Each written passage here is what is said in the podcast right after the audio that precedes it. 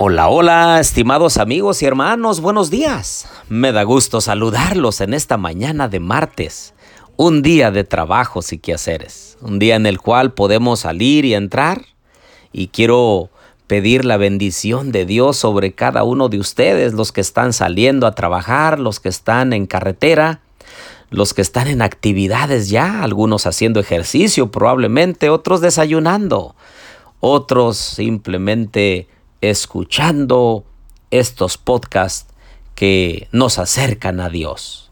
Los invito a orar. Querido Dios y bondadoso Padre, en esta mañana, Señor, nos sentimos tan alegres, tan agradecidos contigo, porque tú estás con nosotros. No es asunto de sentir, es un asunto de creer, porque tú lo dijiste y quedó registrado en Mateo 28:20, He aquí yo estoy con ustedes todos los días hasta el fin del mundo. Por eso alabamos tu nombre, porque eres grande y poderoso, eres un Dios de amor y de misericordia, y que está al pendiente de nosotros, tus criaturas. Quédate con nosotros, Señor, en el estudio de tu palabra, lo pedimos en el nombre de Jesús. Amén.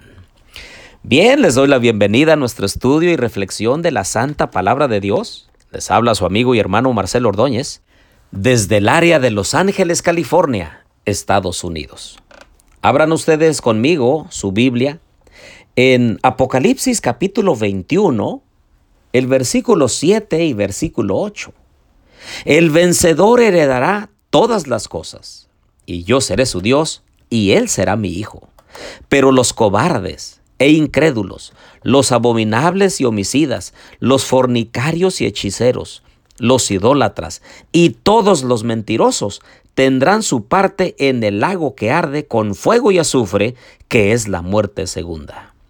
Querida familia, queridos amigos y hermanos, quiero decirles que en algún momento, si el Señor no viene en nuestra generación, que anhelamos y deseamos que así sea, la mayoría de nosotros va a descansar.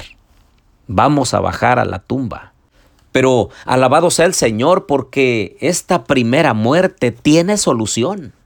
Queridos hermanos y amigos, en realidad, aunque nosotros hemos eh, sido hechos para vivir, por nuestra condición pecaminosa, por vivir en este mundo, que estamos limitados al espacio y al tiempo, en algún momento vamos a faltar.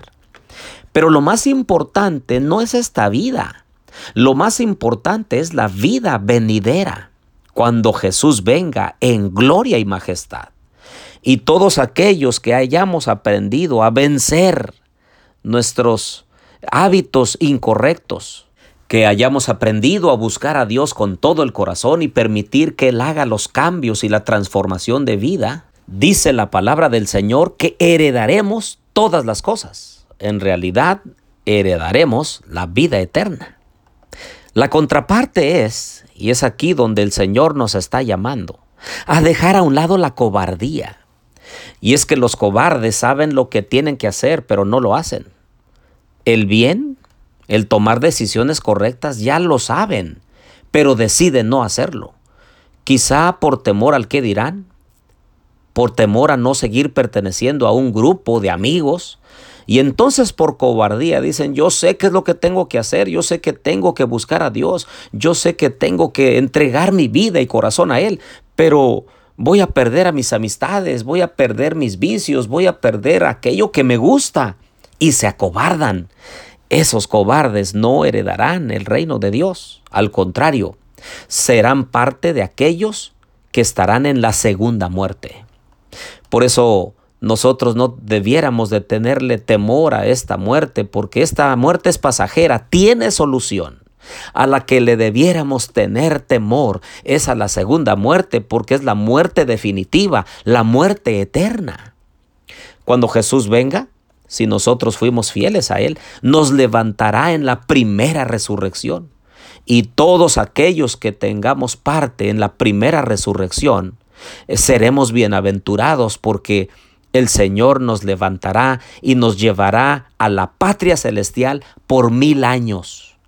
Después de los mil años, el Señor regresará junto con todos los redimidos en la santa ciudad para venir a heredar esta tierra, esta tierra que ahora está contaminada por el pecado, pero cuando Jesús venga por tercera vez con la santa ciudad y los redimidos, la consumirá por fuego y la renovará para ser nuevamente como cuando salió de las manos del Creador por primera vez. Por eso, dejemos la cobardía a un lado, dejemos la incredulidad, dejemos las cosas abominables, dejemos los homicidios, las fornicaciones, las hechicerías, las idolatrías, y en forma especial dejemos de mentir. Hablemos cada uno con la verdad a nuestro prójimo y seamos personas de bien. De esa manera, nosotros evitaremos la segunda muerte. Que el Señor nos bendiga en esta mañana y que nos ayude en este día a ser vencedores en Cristo Jesús. Oremos. Querido Dios y bondadoso Padre, bendice a mis amigos y hermanos. Señor, puede ser que alguno de nosotros pase por el valle de la sombra y de la muerte, pero si hemos entregado nuestra vida a ti, ningún temor debemos tener. Y si alguno de nosotros, Señor, viviera hasta tu segunda venida, alabado sea tu glorioso nombre. Bendice a mis amigos y hermanos en este día. Te lo pedimos todo en el nombre de Jesús. Amén.